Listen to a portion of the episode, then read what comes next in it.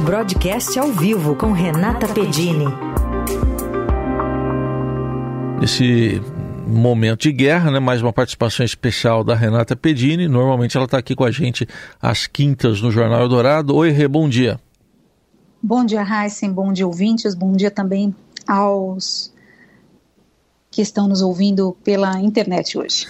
Muito bem. Vamos falar um pouco sobre ah, um alerta que foi feito pela Moody's, na agência de classificação do risco, em relação a alguns problemas aqui do Brasil. O que está nesse alerta, Rê? Olha, Heisen, ontem a agência de classificação de risco Moody's é, voltou a afirmar que a melhora da nota de crédito do Brasil ainda vai depender da implementação da regra que substitui o teto de gastos. Então, é o nosso arcabouço fiscal. A Moody's observa que ele foi aprovado, mas que o Brasil precisa mostrar que consegue alcançar as metas e melhorar os resultados das contas públicas sob esse novo regime. Vamos lembrar aqui para o nosso ouvinte: o Brasil está duas notas abaixo do grau de investimento na escala da Moody's. A perspectiva é estável, então é uma indicação de que a agência não pretende mudar a nota tão cedo. Essa nota é importante porque é uma baliza para o investidor, uma referência se temos ou não um selo de bom pagador, e aí o investidor coloca os seus recursos aqui, é, e isso se traduz é, não só investimento, mas investimento produtivo, né? A gente pode ter um crescimento maior. Então, por isso é tão importante esse alerta.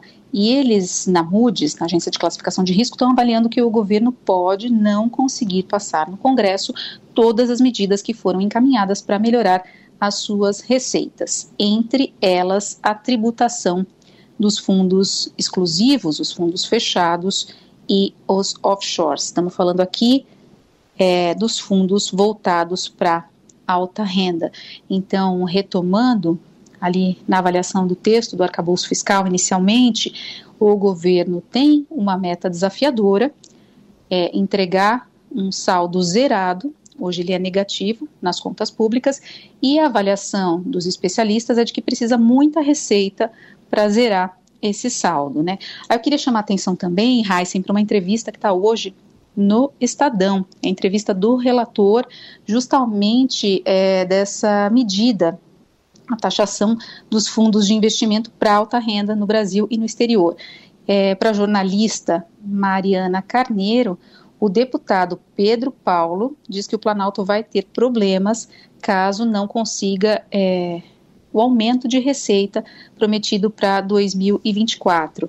A votação desse PL foi adiada para a semana que vem estava é, previsto, então, para essa, mas já havia uma expectativa de que pudesse ficar mais para frente, por quê? Percepção de que ficaria difícil votar sem o presidente da Câmara, Arthur Lira, que está em viagem, está numa missão fora do Brasil, foi o responsável por articular essa agenda econômica do governo no primeiro semestre, então, sem ele aqui, é, entre os especialistas, é, agentes de mercado financeiro que acompanham no detalhe, havia a expectativa de que ficasse mais para frente. Seja como for, o atraso é sempre ruim, né? O mercado é, vai observando a proximidade do fim do ano, é, de o governo apresentar ali em definitivo e fazer votar no Congresso a proposta de orçamento do ano que vem, sem a receita fica mais complicado, né? Manter essa, essa, esse compromisso de entregar um saldo zerado.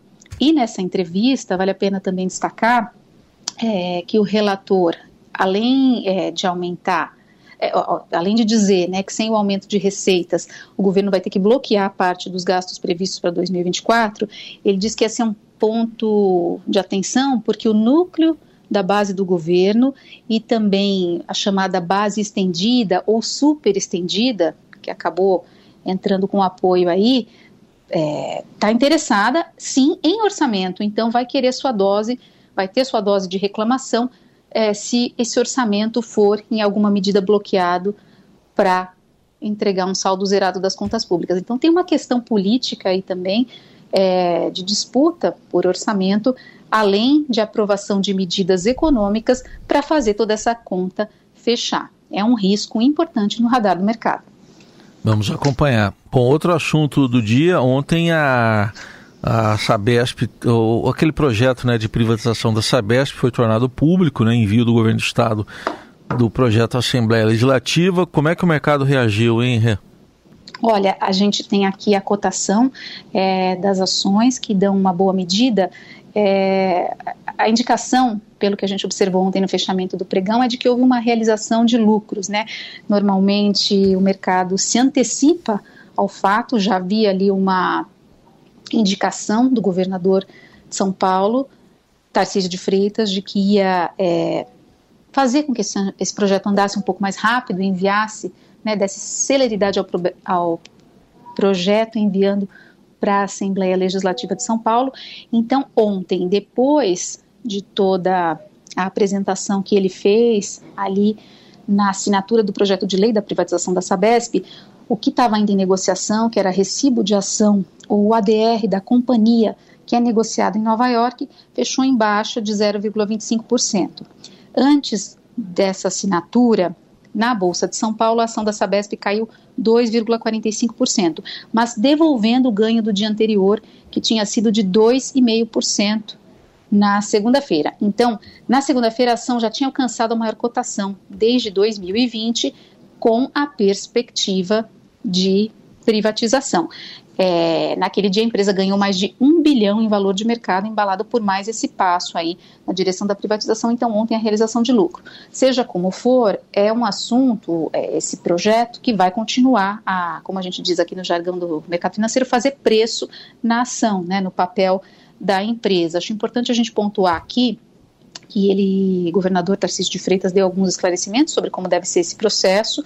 Então, seria é, um follow-on como se diz no mercado, que é quando uma empresa de capital aberto faz uma oferta adicional de ações na bolsa para atrair um acionista de referência ou um único acionista com uma participação maior. Esse é o modelo que está sendo pensado e a ideia é que com os recursos captados o governo possa, ou a Sabesp possa é, investir em obras para antecipar a universalização dos serviços, é, que é mais pessoas com acesso à água tratada e à rede de esgoto, antecipando isso então em quatro anos, de 2033 para 2029.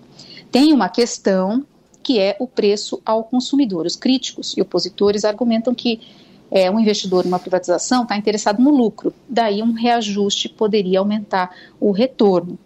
Mas tem outro lado, o governador nega que a tarifa vá subir.